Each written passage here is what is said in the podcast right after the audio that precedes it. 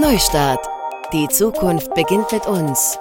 Der Podcast zur Welt von heute und morgen mit Tobias Hülswit. Herzlich willkommen zur ersten Folge von Neustart. Die Zukunft beginnt mit uns, dem neuen Podcast zur Welt von heute und morgen. Warum dieser Podcast? Unsere Ausgangsthese ist, dass wir nicht nur in einer Epoche des Wandels leben, sondern in einer Epoche, in der unsere Zukünfte auf beispiellose Weise in die Gegenwart hineinreichen. Eine Epoche, in der die Zukunft in Form grundstürzender Innovationen überall und fortwährend bereits Gestalt annimmt. Und diese Innovationen bringen auf der einen Seite große Möglichkeiten und Chancen mit sich und zugleich natürlich auch ganz neue Herausforderungen. Und deshalb wollen wir darüber sprechen und wir wollen uns links und rechts umschauen, wie diese Neuerungen auf vielen verschiedenen Gebieten Gestalt annehmen und was sich alles mit ihnen verknüpft im Hinblick auf die Arbeitswelt, auf die Forschung, auf unser Leben und auf unser Bild von uns selbst. Dazu werden wir hauptsächlich hier in unserem Bundesland, in Sachsen, unterwegs sein, denn hier sind vielerorts Wissenschaftlerinnen und Unternehmerinnen aktiv und maßgeblich an der Gestaltung unserer Zukünfte beteiligt. Aber wir werden natürlich auch immer wieder auf Entwicklungen anderswo in Deutschland und in der Welt schauen. Für diese erste Folge habe ich eine junge Firma in Leipzig besucht namens AIM. Das steht für Advanced Identification Methods. Identification, da denkt man natürlich an Personenerkennung, aber darum geht es hier nicht, sondern um die Bestimmung von biologischen Arten. Und diese nimmt AIM per Genanalyse vor, genauer gesagt per DNA Barcoding. Mein Gesprächspartner ist Jérôme Morinière. Jérôme ist Biologe und Genetiker und hat AIM gemeinsam mit seinem Kollegen René Tenzler gegründet. Vor einigen Monaten ist die Firma von München nach Leipzig umgezogen und ich habe Jérôme in den Räumlichkeiten von AIM unweit der Leipziger Baumwollspinnerei besuchen dürfen. Danke, dass du heute Zeit für uns hast, Jérôme. Ja, sehr gerne. Hallo. Den Barcode, Jerome, den kennt man ja aus dem Supermarkt und von der Rückseite von Büchern. Oft wird er auch Strichcode genannt. Das ist das, was so über die Kasse gezogen wird und dann piepst es. Aber was ist denn DNA Barcoding? Genau, also das ist im Prinzip eigentlich auch angelehnt an den Strichcode, den man von der Rückseite von jedem Produkt kennt. Es gab relativ lange die Suche nach einem genetischen Abschnitt, der sozusagen in der Lage ist, Arten voneinander zu unterscheiden. Und es gab dann 2003 den Durchbruch, da hat der kanadische Wissenschaftler Paul Hebert quasi das CO1-Gen, Zytochromoxidase 1, also es ist Teil der mitochondriellen Atmungskette, dazu berufen, dass es eben in der Lage ist, wirklich die Arten auch auseinanderzuhalten. Es gab also relativ viele Versuche vorher mit anderen Markergenen, also unterschiedlichen Abschnitten der DNA, die dazu in der Lage sind und CO1 hat sich jetzt im Grunde genommen durchgesetzt. Warum? Und warum? Weil es eben ein Gen ist, das haben alle Tiere, also da es Teil der mitochondriellen Atmungskette ist. Ja, alle Tiere haben Mitochondrien, haben diese Atmungskette. Und es ist eben auch so unterschiedlich, dass man eben damit wirklich auch eine Differenzierung der einzelnen Arten vornehmen kann. Und man muss sich das so Also das heißt, das ist ein Gen, das bei allen Arten bei allen Lebewesen relativ ähnlich ist, aber sich dann an entscheidenden Stellen doch so stark unterscheidet, dass man daran sagen kann, das ist eine Art, das ist eine andere Art. Genau. Und du redest eben von Barcode, weil die DNA ist ja, ist ja aus vier Buchstaben aufgebaut, ne? A, T, G und C. Und die Reihenfolge, in der A, T, G und C vorkommen, symbolisiert man eben dann auch als diesen Strichcode, als diesen Barcode, der vorkommt. Oder ich hole jetzt einfach mal noch ein bisschen aus. Das, was wir auch, also was René und ich auch die letzten zehn Jahre in München gemacht haben. Wir kommen ja beide aus der Zoologischen Staatssammlung in München, also aus dem Naturkundemuseum dort. Und da war eben das erste Projekt für DNA Barcoding in Deutschland ins Leben gerufen worden. Und da ging es halt darum, dass man sozusagen die deutsche Fauna komplett referenziert. Das heißt, wir haben also dadurch von Experten eindeutig bestimmte Arten zugeschickt bekommen und haben die für den Aufbau der Referenzbibliothek verwendet. Inzwischen hat man ungefähr 26.000 der deutschen Tierarten erfasst. Da sind jetzt zum Beispiel alle Wirbeltiere schon drin, alle Vögel, alle äh, größeren Säugetiere sind drin. Nur der Hauptteil der Fauna, die, es weltweit, aber auch in Deutschland gibt, sind eben die Insekten. Und da hat man jetzt eben ungefähr, würde ich mal sagen, ja, grob drei Viertel hat man schon in der Datenbank. So ganz genau weiß man das allerdings nicht, weil es natürlich total viele Arten gibt, die bisher noch nicht in der Datenbank drin sind und auch noch nicht beschrieben sind. Und da gibt es auch noch lauter Kleinstlebewesen im, im Erdreich. Genau. Die fehlen wahrscheinlich noch.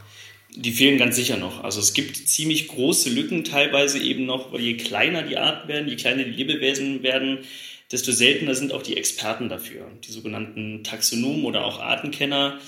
Und die, die das heute noch machen, die sind halt alle schon auch sehr alt und sind selber so ein bisschen was wie eine aussterbende Art. Also das Barcoding heißt, jede Art bekommt jetzt sozusagen einen, einen eindeutigen ja, Strichcode zugewiesen, also ein Ausweis seines spezifischen Gens, mit dem man sich ausweisen kann. Genau. Das ist wie so ein Ausweis im Prinzip. Genau. Und ihr macht aber damit noch mehr, ihr macht nämlich Metabarcoding.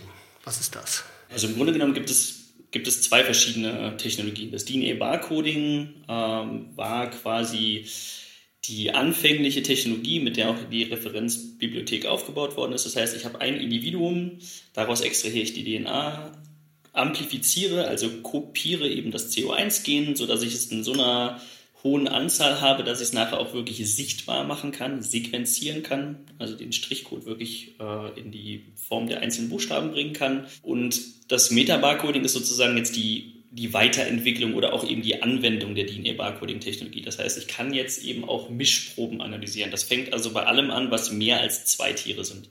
Also wenn ich nur ein einziges Individuum habe, zum Beispiel hat ein Landwirt irgendeinen Schädling, das heißt auf, dem, auf seinen Tomaten wächst irgendeine, irgendeine Raupe oder es gibt nur irgendwelche Eier, dann kann er diese einzelnen Tiere einschicken wir können dann sagen, was es ist. Und bei Mischproben, da fällt jetzt alles drunter von der Lasagne bis hin zu wirklich komplexen Artenzusammensetzungen in irgendwelchen Bodenproben oder in, äh, im Erdreich oder eben auch durch Insektenfallen, die jetzt heutzutage häufiger aufgestellt werden, eben ähm, im Rahmen von Biodiversitätsmonitorings. Also nochmal, das heißt, ich habe eine Mischprobe. Das kann wirklich ein Becher sein, in dem im Wald gesammelte Insekten schwimmen, in Alkohol, glaube ich. Mhm. Und der wird zu euch geschickt. Was macht ihr dann damit?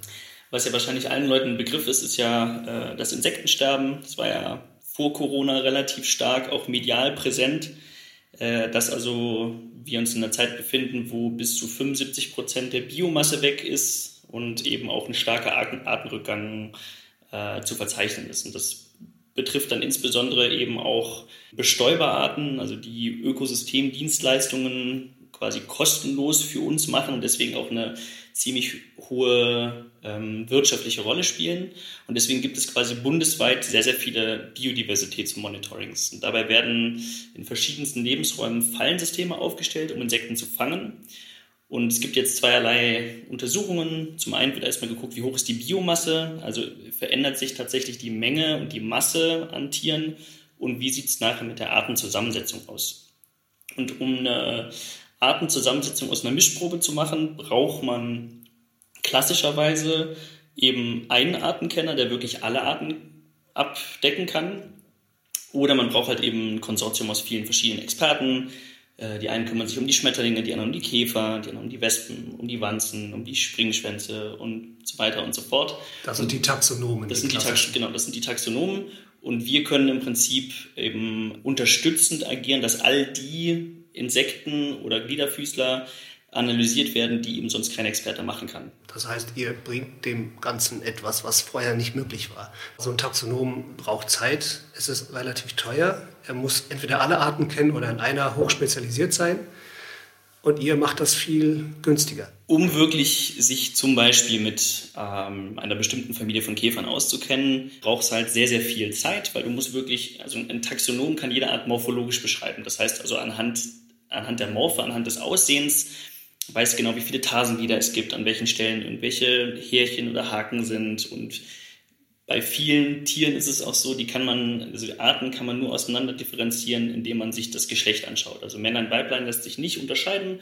Da muss ich mir also immer die Männchen anschauen und dann muss ich das Genital präparieren, um auch wirklich sagen zu können, welche Art es ist. Und wenn man jetzt äh, das über 10.000 Arten machen muss in Mischproben, die dann auch äh, zu Hunderten anfallen, dann wird es natürlich schwierig für einen einzelnen Taxonom. Und dieses Wissen wird zumindest über die Universitäten nicht mehr äh, gelehrt. Deswegen ist es eigentlich etwas, was, wo wir sozusagen unterstützend agieren. Also es ist jetzt nicht, dass wir den Taxonomen substituieren, weil nur der Taxonom und Artenkenner weiß, wo er im Ökosystem die Tiere überhaupt noch findet. Und das Metabarcoding erlaubt quasi diesen Zeitfaktor einfach angreifen zu können. Also dass man einfach sagt, ich kann jetzt einfach tausend Tiere in einer Analyse analysieren.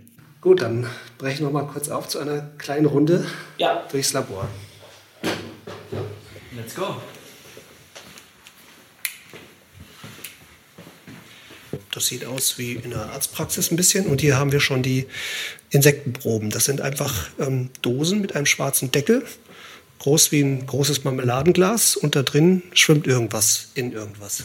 Also das ist jetzt hier ähm, eine Malesefallenprobe. Die Malesefalle ist, sieht aus wie ein Zelt, hat eine durchgehende Wand bis runter auf den Boden und ähm, die fangen Fluginsekten. Also fliegende Insekten, die orientieren sich immer an bestimmten Strukturen, ähm, wo die lang fliegen und da stellt man eben so eine Falle auf.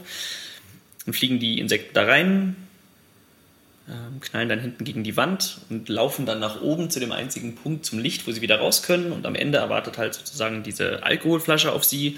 Da fallen die dann rein und sind dann auch konserviert. Also die DNA ist auch über längere Zeit jetzt im Alkohol ähm, konserviert und ja, für uns natürlich auch der Ausgangspunkt für die weiteren Analysen.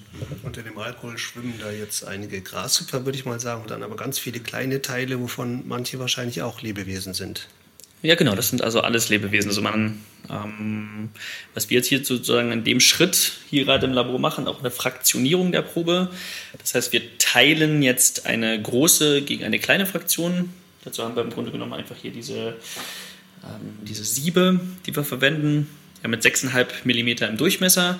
Das dient einfach dazu, dass man größere Tiere von den kleineren trennt. Die größeren Tiere ähm, steuern natürlich deutlich mehr DNA in die Probe dazu als die kleinen.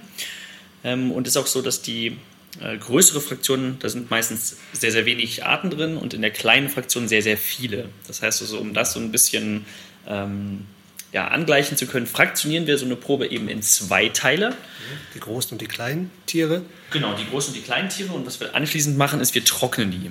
Und nachdem die getrocknet sind, haben wir dann hier im zweiten Labor äh, einen Homogenisierer. Das heißt, die Proben werden dann mit äh, sterilen Stahlkugeln vermengt und werden halt wirklich äh, ultra hoch beschleunigt und dadurch entsteht dann ein Homogenisat, ein Insektenmehl bestimmte Tiere haben relativ harten Panzer und wenn man die einfach, wenn man das alles mit diesen Metallkugeln zerstört und homogenisiert, haben wir einen ziemlich guten Aufschluss vom Gewebe und können hinten raus nachher ähm, sehr, sehr hohe Qualität an DNA extrahieren.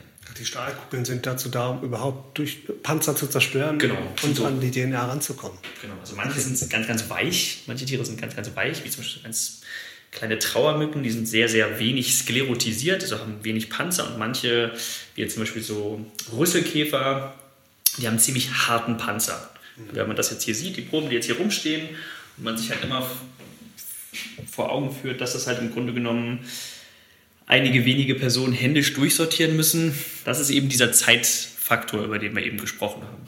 Sobald die Proben extrahiert sind, geht es in die DNA-Extraktion. Da sitzt ein junger Mann und schüttet kleine Mengen Flüssigkeit in einen Beutel. Was machst du denn hier genau?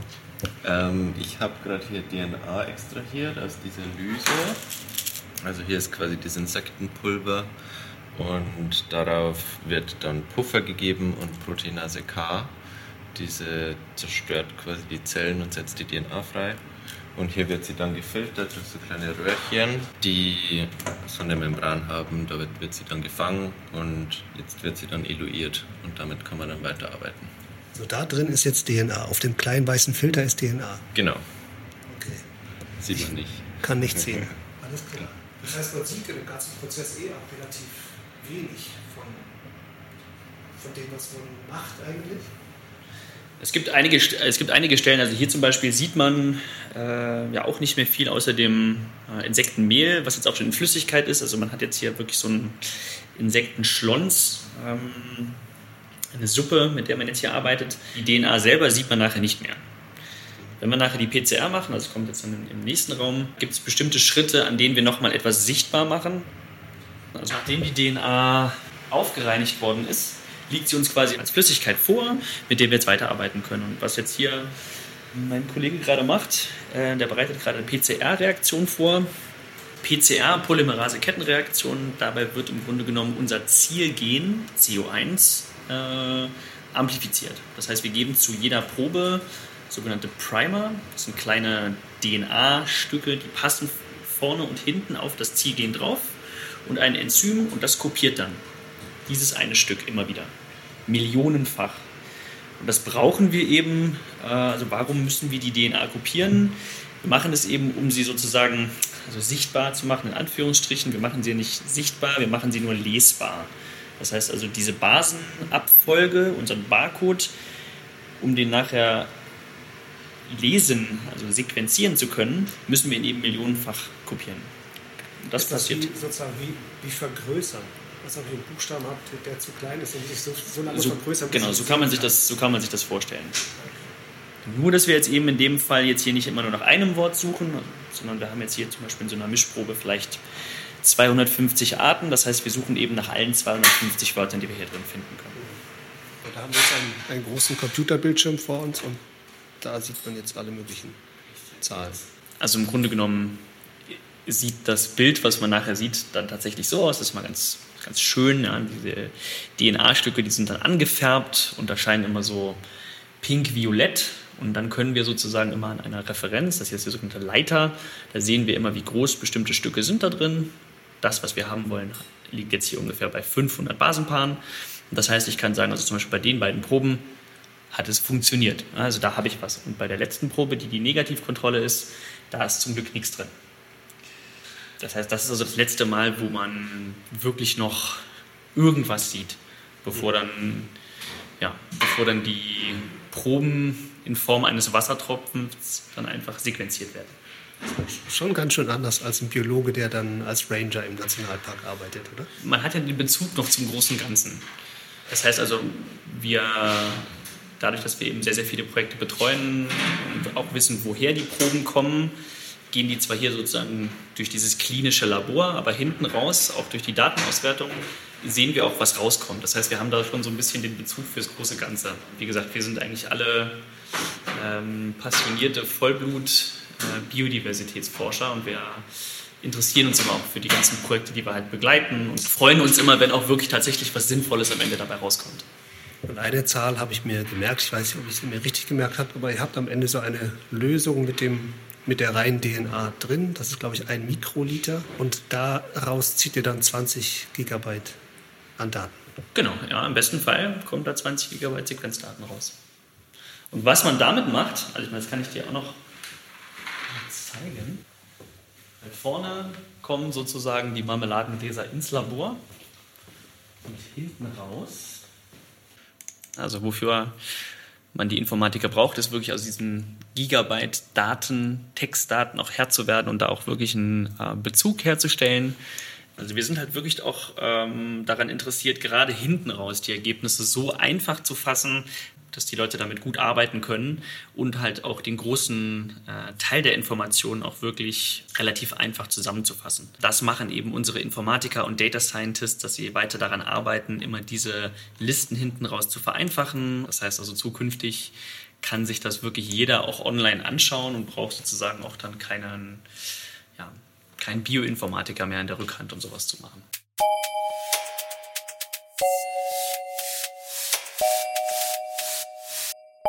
Wer sind denn eure Auftraggeber?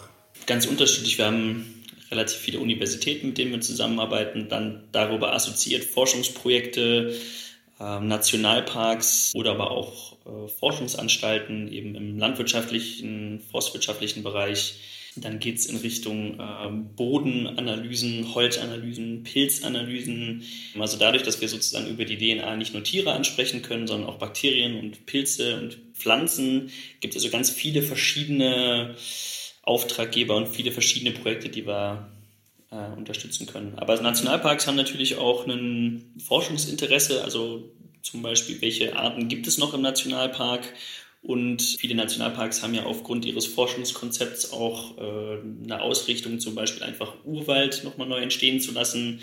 Ähm, und da untersuchen wir natürlich oder äh, unterstützen die Untersuchungen, welche Arten da vorkommen, welche sind typisch für den Lebensraum. Da geht es um verschiedene Sukzessionsstadien. Also wenn etwas abstirbt, dann kommt was Neues und dann kommt wieder was Neues, dann kommt wieder was Neues. Und hier begleiten wir sozusagen einfach mit, dass wir die Arten erfassen, die man sonst vielleicht auch gar nicht erfassen könnte. Was da auch reinfällt, sind zum Beispiel Blühstreifen, die ja auch äh, durch die EU subventioniert sind, die auch Sinn machen. Also halt, wie genau jetzt so ein Blühstreifen innerhalb einer großen Plantage aufgeführt sein muss. Solche Dinge untersuchen wir dann eben auch ja, mit solchen Naturschutzbüros, die eben im Prinzip dafür zuständig sind, da zu arbeiten. Und da unterstützen wir halt auch mit unseren Methoden, um einfach zu gucken, ähm, wie sieht die Biodiversität im Blühstreifen aus, wie direkt daneben und wie verändert sich das über ein Jahr, über mehrere Jahre, dass wir im Grunde genommen diese Projekte auch so ein bisschen an die Hand nehmen, um hinten raus auch einfach äh, tatsächlich Zahlen zu liefern. Aber wie gesagt, das funktioniert alles im äh, Hand in Hand eben auch mit Artenkennern und Taxonomen. Ich sehe schon, das ist ja ganz wichtig, dass das da keine Konkurrenz gibt, ist. Also äh, ein großer Kritikpunkt am DNA-Barcoding war, dass natürlich man den Taxonomen die Arbeit wegnimmt. Die Methode, würde ich sagen, ist halt einfach ein unterstützendes Tool ja, zu den bisherigen Methoden. Ich weiß halt einfach, äh, dass ganz oft äh, bestimmte Proben nicht bearbeitet werden können, weil es keine Experten dafür gibt. Also die, die Experten, mit denen wir halt auch zusammenarbeiten, die nutzen unsere Technologie einfach eben, um ihr Portfolio auch zu erweitern. Na, das heißt, wir können ja mit Naturschutzbüros zusammenarbeiten und die können hinten raus dann die Ergebnisse auch einfach reporten. Die sagen dann, die haben als DNA-Barcoding und Meta-Barcoding als unterstützendes Tool einfach hinzugenommen. Du hast die Lasagne erwähnt. Ich wollte gerade fragen nach anderen möglichen Anwendungsfeldern. Lasagne, da guckt ihr, was ist da jetzt wirklich alles drin? Ist das wirklich nur Rind und Schwein? Also das sind äh, einige Projekte, die wir mal äh, mitgemacht haben, wo es halt einfach um Food Fraud geht also Food Fraud ist im Grunde genommen, wenn äh, in den Lebensmitteln nicht das drin ist, was, was draufsteht hinten drauf auf der Verpackung. Ne? Das ist eigentlich immer ein ganz nettes Beispiel, weil man da wirklich mal vor Augen geführt bekommt, was die Metabarcoding eigentlich macht. Auch äh, im Vergleich mit den sonstigen klassischen Methoden der Lebensmittelanalytik, weil da gibt es halt äh, bestimmte ähm, enzymbasierte Tests, also Ja-Nein-Tests. Da kann ich sozusagen Huhn, ja, nein, Ente, ja, nein, Schwein, ja, nein zum Beispiel. Über die DNA kann ich halt wirklich tatsächlich identifizieren, was wirklich drin ist. Und habt ihr da schon mal erschreckende Dinge rausbekommen? Naja, also erschreckende Dinge nicht. Äh, mal ist halt in einer äh, Kudu-Wurst ist halt dann Rothirsch drin. Das heißt also, da werden halt Leute natürlich hinters Licht geführt oder dass es in bestimmten Supermarktketten Sushi gibt und dass dann der Lachs kein tatsächlicher Lachs ist, sondern eingefärbter Alaska-Seelachs. Mhm. Sieht aus wie Lachs, schmeckt man hinten raus wahrscheinlich sowieso nicht mehr in diesem Sushi und ja, aber im Grunde genommen ist es halt Betrug. Also die Methode ist da und die wird auch von der ähm, Lebensmittelanalytik inzwischen äh, aufgegriffen. Forensik eigentlich ein bisschen, ne? Mhm. Ja. Genau. Lebensmittelforensik. Ja. Ähm, warum seid ihr denn aus dem schönen München ins schöne Leipzig gekommen? In Leipzig ähm, haben wir ein total gutes Ökosystem für Biodiversitätsforschung. Also es gibt ja das IDIF, ähm, Zentrum für integrative Biodiversitätsforschung, und das UFZ, Umweltforschungszentrum. Äh, und das sind halt einfach zwei perfekte Anknüpfungspunkte auch für unsere Technologie und für, für Biodiversitätsforschung, weil natürlich wir alle hier im Team, egal aus welcher Disziplin wir kommen, wir haben alle die gleiche Passion. Alle wollen alle ähm, was tun für die Biodiversität auf unserem Planeten. Und deswegen war die Idee geboren und Leipzig war halt einfach ja, deutlich günstiger auch von den Mieten her. Herzlichen Dank für das Gespräch, Jerome. Gerne. Danke, dass ich hier sein durfte. Sie hörten Neustart. Die Zukunft beginnt mit uns. Der Podcast zur Welt von heute und morgen. Dieser Podcast wird gefördert von der Kampagne So geht Sächsisch des Freistaates Sachsen. Mein Name ist Tobias Hülswit. Ich bedanke mich fürs Zuhören, sage Tschüss und wir hören uns in der Zukunft.